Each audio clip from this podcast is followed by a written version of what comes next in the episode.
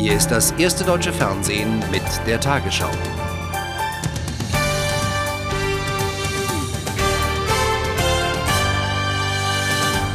Guten Abend, meine Damen und Herren.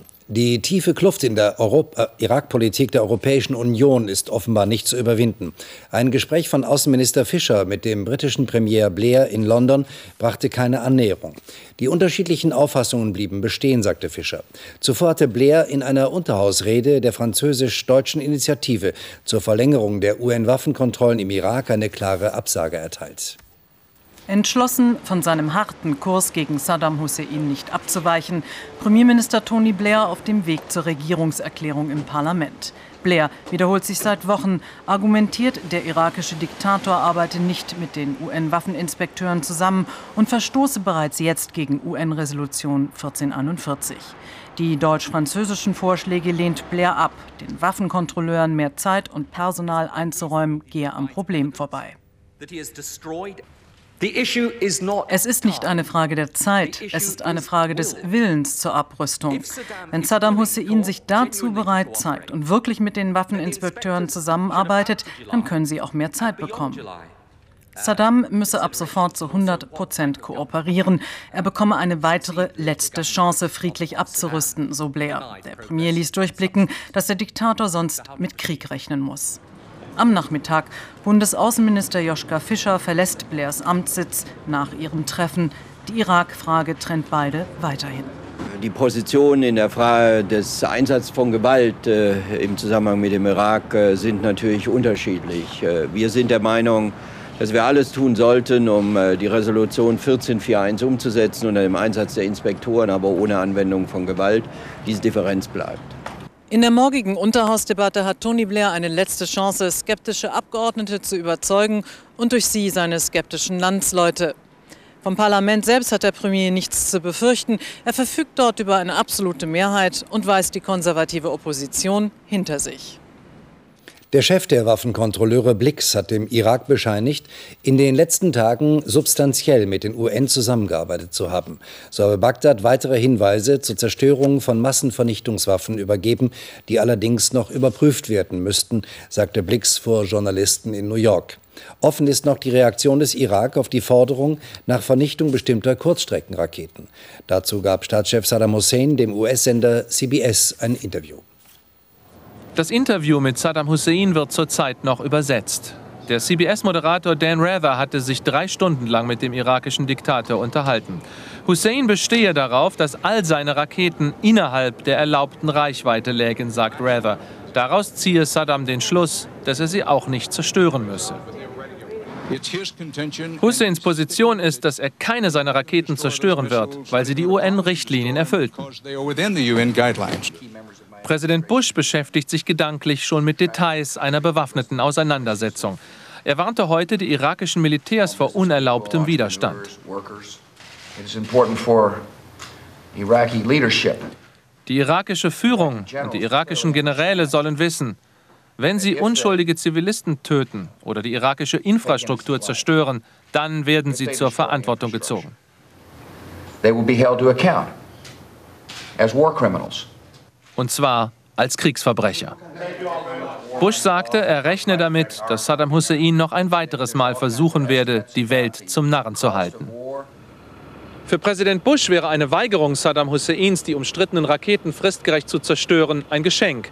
Die Skeptiker im UN-Sicherheitsrat könnten dann leichter einer zweiten Resolution zustimmen. Für Bushs eigenen Zeitplan ist es allerdings nur eine Detailfrage. In wenigen Wochen will die Regierung eine Entscheidung über Krieg oder Frieden erzwingen. So oder so.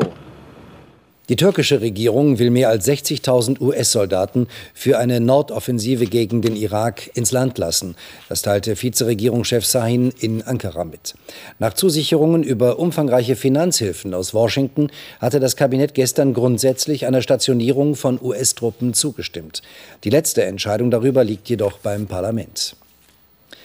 Angesichts der Entwicklung in der Irak-Krise hat das Auswärtige Amt in Berlin seine Sicherheitshinweise für die Staaten der Golfregion aktualisiert. Abgeraten wird unter anderem von Reisen nach Saudi-Arabien, Jordanien, Katar und Bahrain. Eine ausdrückliche Reisewarnung besteht weiterhin für Kuwait. Deutsche in diesen Ländern sollten darauf vorbereitet sein, ausreisen zu müssen. Auf einen neuen Raketentest Nordkoreas haben die USA betont gelassen reagiert. Bei seinem Besuch in Seoul sagte US-Außenminister Powell, bei dem eingesetzten Flugkörper handle es sich um altes Gerät. Nach Angaben aus Südkorea hat Pyongyang gestern im japanischen Meer eine Rakete gezündet. Powell nahm in Seoul an der Amtseinführung des neuen Präsidenten Notteil. Fanfaren von der Hochhauskante, der Platz Parlament in Seoul gefüllt, der neue Präsident von Südkoreas Jungwählern ins Amt gehoben, verabschiedet den Friedensnobelpreisträger Kim Dae-jung und verspricht den Wählern wie den Gästen, auch sein Ziel bleibe Wohlstand und Entspannung. Amtseid am Mittag, dann erinnern Salutschüsse und Pulverdampf daran, dass der Frieden in Korea noch immer lediglich ein Waffenstillstand ist und No mahnt den Norden, seine Atompläne zu stoppen. Es ist an Pyongyang, sich zu entscheiden, sagt er, ob es nun Atomwaffen haben will oder die gewünschten Sicherheitsgarantien und internationale Wirtschaftshilfe. Zuvor hatten Meldungen von einem Raketentest des Nordens für Verwirrung gesorgt, so wie schon dieser vor fünf Jahren. Doch auch Colin Powell winkte später ab, die Reichweite sei dieses Mal sehr kurz gewesen. Dann kam die Frage nach einem Militärschlag. Sie können nicht eine Option streichen, die Ihnen doch immer zur Verfügung steht, sagt er da. Aber wir haben keine Invasionspläne, es sind keine Armeen im Anmarsch. Dennoch drängt No auch Washington, es solle endlich mit Pyongyang verhandeln und in Südkorea einen eigenständigen Vermittler sehen. Paul gab sich da auch selbstkritisch. Wenn hier eine neue Generation ein neues Verhältnis zu Amerika wolle, sagte er, dann müsse sich Washington das anhören. Vor ein paar Wochen war da selbst in angesehensten US-Medien noch von bloßem Anti-Amerikanismus die Rede und von einem Wahlsieger, der nicht mal Englisch könne. Trotz der Konjunkturflaute wird die Stimmung in der deutschen Wirtschaft besser. Darauf deutet der Geschäftsklimaindex des IFO-Instituts hin. Im Februar äußerten sich mehr Unternehmer zufrieden als im Januar. Damit stieg der Index den zweiten Monat in Folge. Von einer Trendwende wollen die Forscher aber erst sprechen, wenn sich das Geschäftsklima im März weiter verbessert. Allen Unkenrufen zum Trotz, laut IFO-Institut hält sich die Stimmung in der Wirtschaft auf. Bereits im letzten Monat mehrten sich die Anzeichen. Nun sprechen die Münchner Konjunkturauguren, anders als andere, von spürbarer Erholung. Eine baldige Trendwende sei möglich. Getragen wird dieser Stimmungsaufschwung vor allem vom Einzelhandel, der die Zukunft wieder etwas rosiger sieht. Aber auch die Stimmungslage im Großhandel und im verarbeitenden Gewerbe hat sich gebessert. Das IFO-Institut prognostiziert jedenfalls für dieses Jahr mehr als nur Nullwachstum. Wir glauben, dass dieses Jahr noch einigermaßen glimpflich abläuft, dass wir in der zweiten Jahreshälfte dann eine äh, leichte konjunkturelle Verbesserung erfahren, sodass insgesamt ein Wachstum von 0,9 Prozent erreicht werden kann. Das ist natürlich gar nicht viel und es reicht überhaupt nicht aus, um unsere Probleme auf dem Arbeitsmarkt zu lösen. Zumal die Lage auf dem Bau äußerst angespannt bleibt. Von Wachstum keine Rede, die Branche schrumpft. Der Bau war einmal die Konjunkturlokomotive in unserem Staat. Mittlerweile sind wir die Konjunkturbremse. Es waren im letzten Jahr 6 Prozent, die wir runtergefahren sind.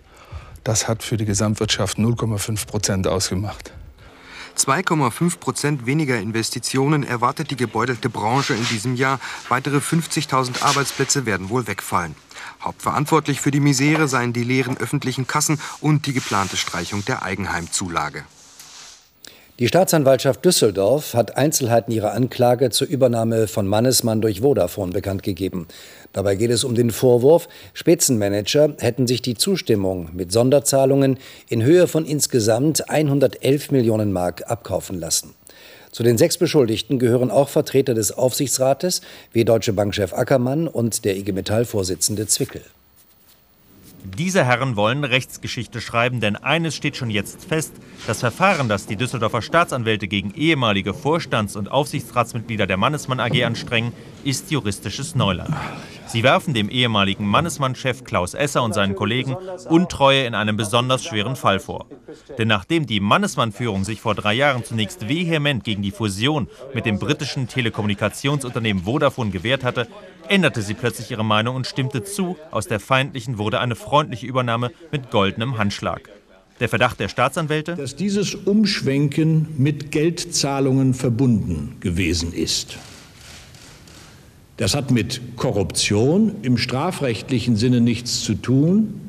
lässt sich aber durchaus unter den allgemein gebräuchlichen Terminus der Käuflichkeit subsumieren.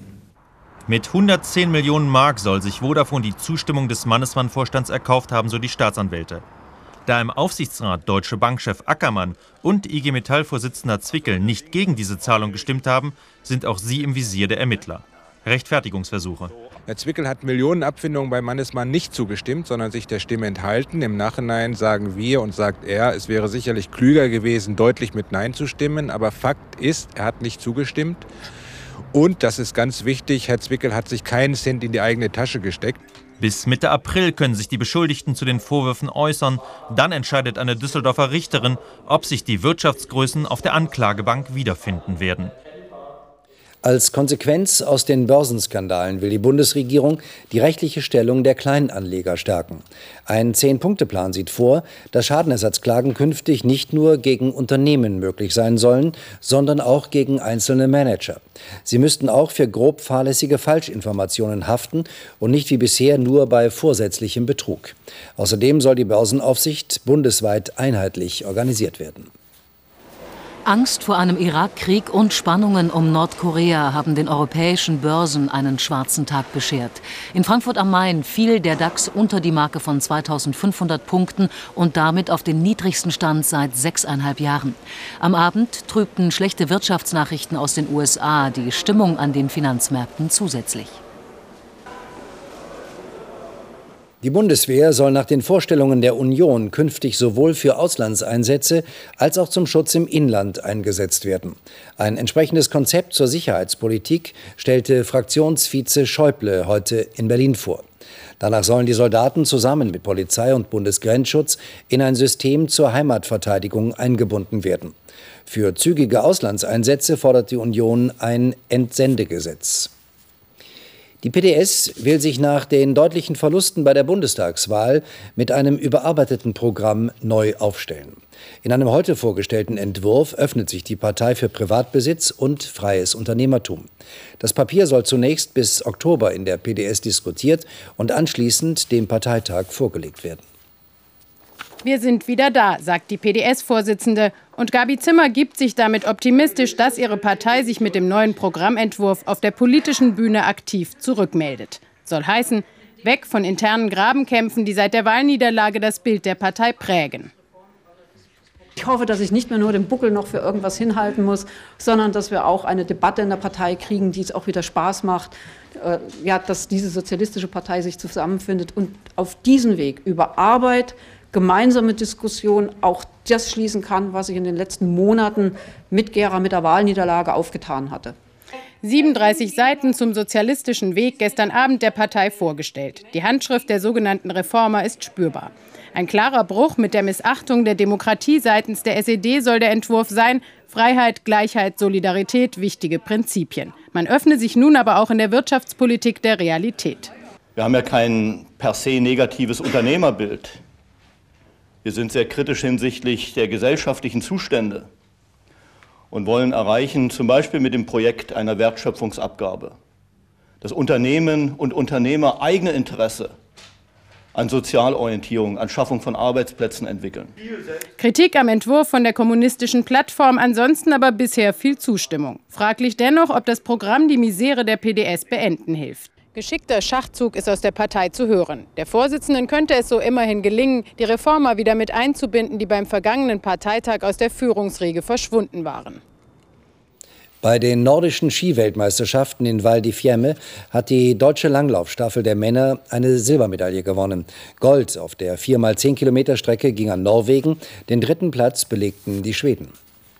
Nach 4x10 Kilometern in der Langlaufloipe jubelten die Norweger über Gold, die deutschen Herren über Silber. Bei den nordischen Skiweltmeisterschaften im italienischen Val di Fiemme war beim Zieleinlauf von den lange führenden Schweden nichts zu sehen. Die Entscheidung um den Titel in der Staffel fiel im Sprint zwischen dem norwegischen Schlussläufer Thomas Alsgaard und dem Lobensteiner Axel Teichmann. Mit zwei Zehnteln Vorsprung schob sich Alsgaard über die Ziellinie. Für Jens Filbrich, Andreas Schlüter, René Sommerfeld und Axel Teichmann gab es also Silber. Bronze ging an Schweden. Und nun die Wettervorhersage für morgen Mittwoch, den 26. Februar. Seit fast drei Wochen verwöhnt uns Hochhelga schon mit Sonne, aber langsam geht ihm die Puste aus. Morgen bleibt es zwar noch sonnig, aber das Atlantiktief schickt uns am Nachmittag ein paar dünne Schleierwolken, die ersten Vorboten der Wetterumstellung. In der Nacht bleibt der Himmel aber wieder sternenklar. Morgen früh gibt's vor allem an Donau und Bodensee, in einigen Mittelgebirgstälern sowie an der Ostsee etwas Nebel. Am Tag scheint wieder fast überall die Sonne. Gegen Nachmittag ziehen dann von Südwesten Schleierwolken heran. Der Wind wird schwach, an der See mäßig aus Süd bis Südost. Im Nordwesten bleibt es heute Nacht frostfrei, sonst minus 3 bis minus 9, im Alpenraum minus 14 Grad. Am Tag 6 bis 11, an Rhein, Main und Mosel bis 13 Grad, in Nebelgebieten 2 bis 5 Grad. Am Donnerstag noch meist sonnig, ab und zu ziehen ein paar lockere Wolkenfelder vorüber. Freitag und Samstag werden die Wolken vor allem im Westen dichter und dort ist auch etwas Regen möglich.